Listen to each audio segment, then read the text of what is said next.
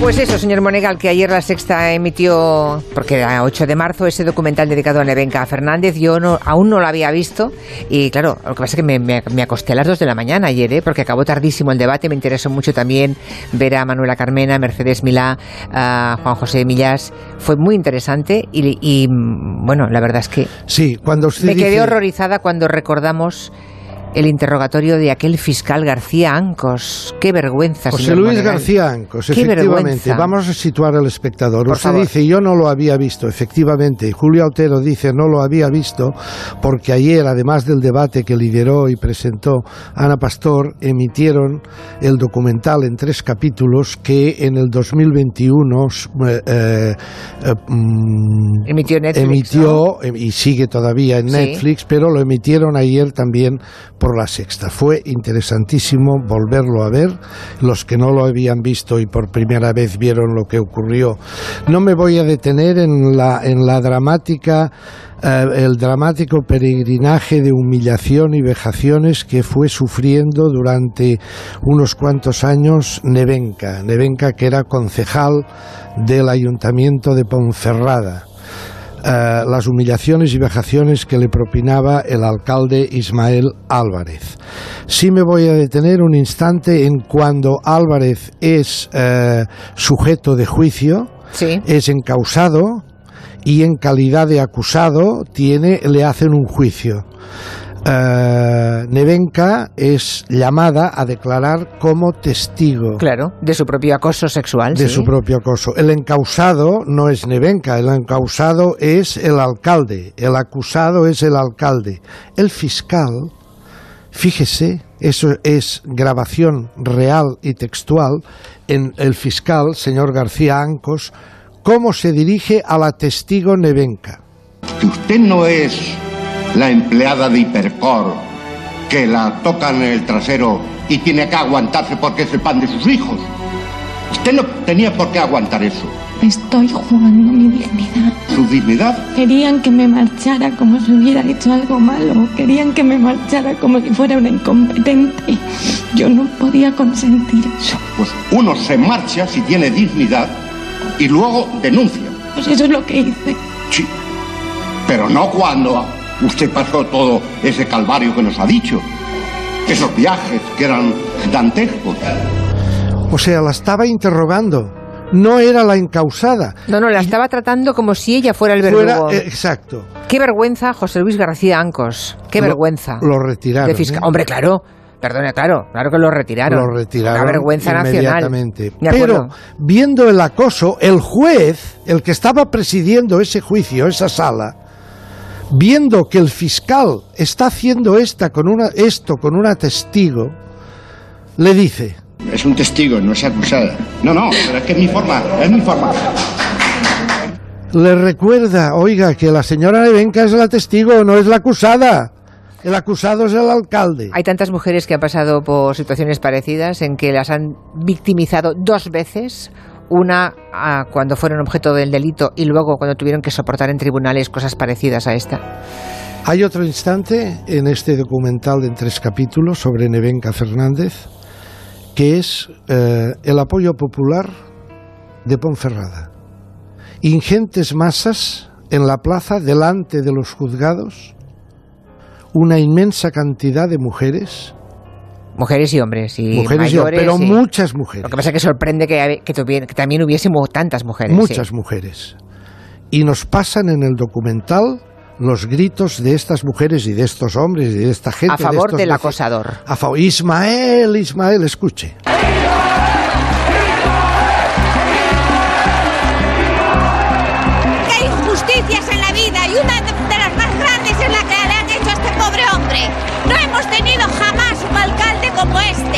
A mí no me acosa nadie si no me dejo.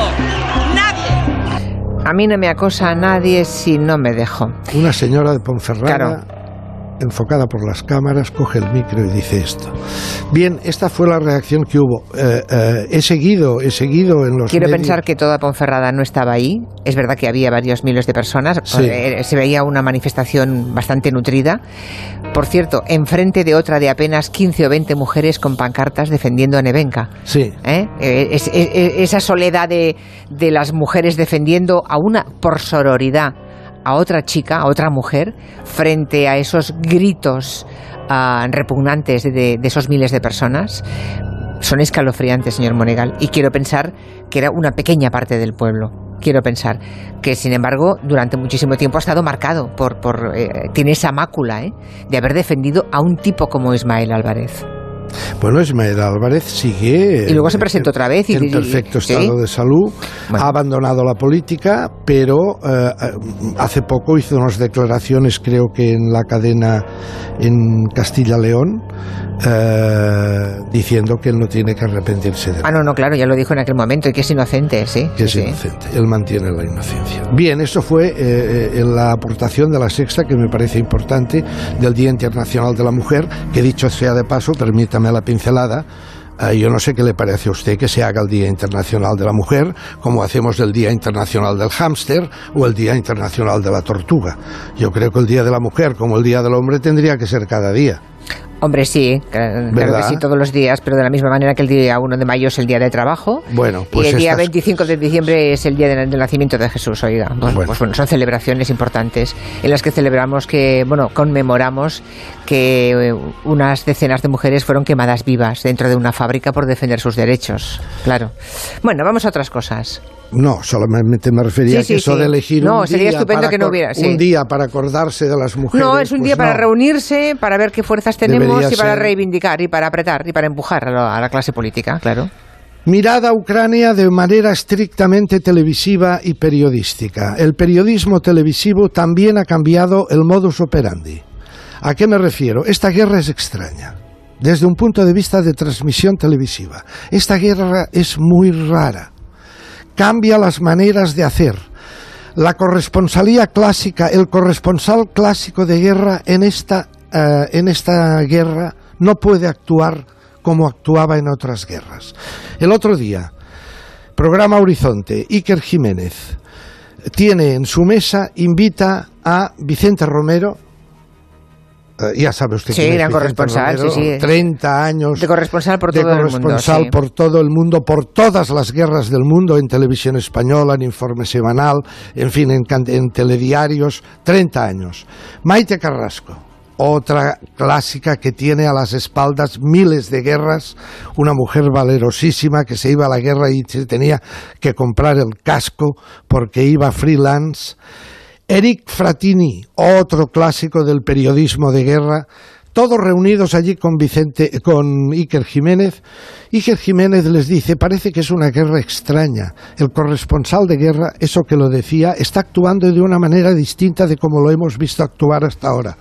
Vicente Romero toma la palabra y dice, Estamos viendo una guerra por satélite, con imágenes desde el satélite que nunca llevan la localización geográfica, que nunca llevan la fecha ni la hora. Estamos viendo unas imágenes de combates que no han tomado los periodistas. Los periodistas, extrañamente, están haciendo la mayor parte de sus crónicas desde los sótanos de los hoteles, porque cuando suena una sirena parece que tienen que correr a refugiarse en los sótanos, cuando siempre hemos corrido al revés, hemos corrido hacia las explosiones para ver qué estaba ocurriendo y tratar de contarlo. Maite Carrasco, ¿dónde están las trincheras? Todo el mundo está haciendo lo mismo. Hemos visto 50 fotos de las armas, cómo estaban eh, armando armas supuestamente dentro de un cine. Hemos visto un puente 50.000 veces. Y digo yo, ¿dó- ¿dónde está la imagen de la trinchera? ¿Dónde está la trinchera? La que hemos cubierto siempre, ¿no? Esa es la reflexión de eh, periodistas duchos y con mucha experiencia en eh, corresponsalías de guerra. A ver, esto es un corte que tiene un contexto. Los cortes, el problema de los cortes cuando se sacan es que a veces quedan descontextualizados. Las palabras de Vicente Romero y de, y de Maite Carrasco no era una crítica Lo digo para, para situarlo bien en el contexto de la conversación. Al periodismo que no está era haciendo una- allí. a estos periodistas que están allí efectivamente escondidos en los sótanos de un hotel. No era una crítica de decir, bueno, ¿qué hacéis ahí? Estaban relatando que la manera de contar la guerra del corresponsal de guerra en esta guerra es totalmente distinta. Primero, porque la superioridad de las fuerzas rusas es tan extraordinaria que no hay trincheras. Mire, el único momento de trinchera que yo he visto en estos últimos diez días, o primeros diez días de la guerra, quizá ha habido otro, pero yo que me he chupado todos los informativos de todas las cadenas, el único que periodista que he visto que ha podido acceder a una especie de trinchera allí en la nieve, que más que una trinchera parecía un socavón, es en el telediario 2 de Televisión Española, Óscar Mijallo. Óscar Mijallo es el único que lo he visto en una trinchera, eso que reclamaba. Maite Carrasco. Pero es que el periodista, el periodista de guerra, tiene que estar en los sótanos porque no hay una guerra abierta, porque las fuerzas ucranianas no pueden plantar cara a las fuerzas rusas. Porque no Es saben en qué momento y dónde puede no- estallar Y algo, porque no sí. tiene, no, no, no es una guerra clásica de una trinchera contra otra trinchera enfrentados y tirando tiros, ¿no? En cambio, sí se ha producido eh, lo que estamos viendo desde hace días, que es el periodismo, digamos, de ONG. Y no lo digo en broma ni en demérito. Es decir, aquellos enviados especiales que no han ido a Ucrania, sino que han ido a Polonia, A la frontera. a Rumanía, a las fronteras. Donde que- se recibe a los refugiados. claro. donde se reciben esta inmensa oleada. Es un periodismo de testimonio humano, donde el periodista que está en terreno polaco o en terreno rumano o eslovaco, eh, están viendo cómo llegan y hacen la crónica humana, el factor humano, esa humanidad de la que el pueblo ucraniano está tan necesitado. ¿Alguna cosa más, señor Monegal? Me traía una canción, creo, Me ¿verdad? traigo aquella canción que le he puesto alguna vez en muy raras ocasiones, pero viendo, mire, ha, salido esta mañana, creo que es eh, un ministro de Zelensky, advirtiendo que en un ataque de ayer murió una familia con cuatro o cinco niños, que el que tenía más edad tenía 12 años, desde bebés hasta niños, ¿no? Esa muerte esa muerte que canta en aquella canción Mercedes Sosa. Tantas veces me mataron, tantas veces me morí. Embargo estoy aquí resucitando. Gracias doy a la desgracia y a la mano con puñal porque me mató tan mal. Y seguí cantando, cantando al sol como la cigarra. Tantas veces me mataron Y sigo cantando. Eso es lo que Es maravillosa esta canción. Siempre consigue emocionarme. es Sí, extraordinario. maravillosa. Tan muchos años censurada esta canción. La voz, esa voz profunda. Gracias, señor Monegal. Un abrazo. Hasta mañana. Aprovecho la maravillosa voz de fondo de Mercedes Sosa para recordar que bueno, que hay ONGs como Aldeas Infantiles, SOS, Educo, Médicos del Mundo, Oxfam Intermón, World Vision o Plan Internacional, que junto a, a esta casa, Onda Cero y el Grupo 3 Media, han formado el Comité de Emergencia y que, bueno, con la ayuda de todos, ese Comité de Emergencia intenta paliar esta realidad tan dramática. Hay una página a la que pueden entrar, es Comité de Emergencia todo junto, comitéemergencia.org o bien llamando para los que deseen colaborar y donar al 900 595 216 900 595 216 Tantas veces te mataron, tantas resucitarás, tantas noches pasarás desesperando. Y a la hora del naufragio y la de la oscuridad, alguien te rescatará para ir cantando, cantando al sol como la cigarra, después de un año bajo la tierra, igual que sobreviviente.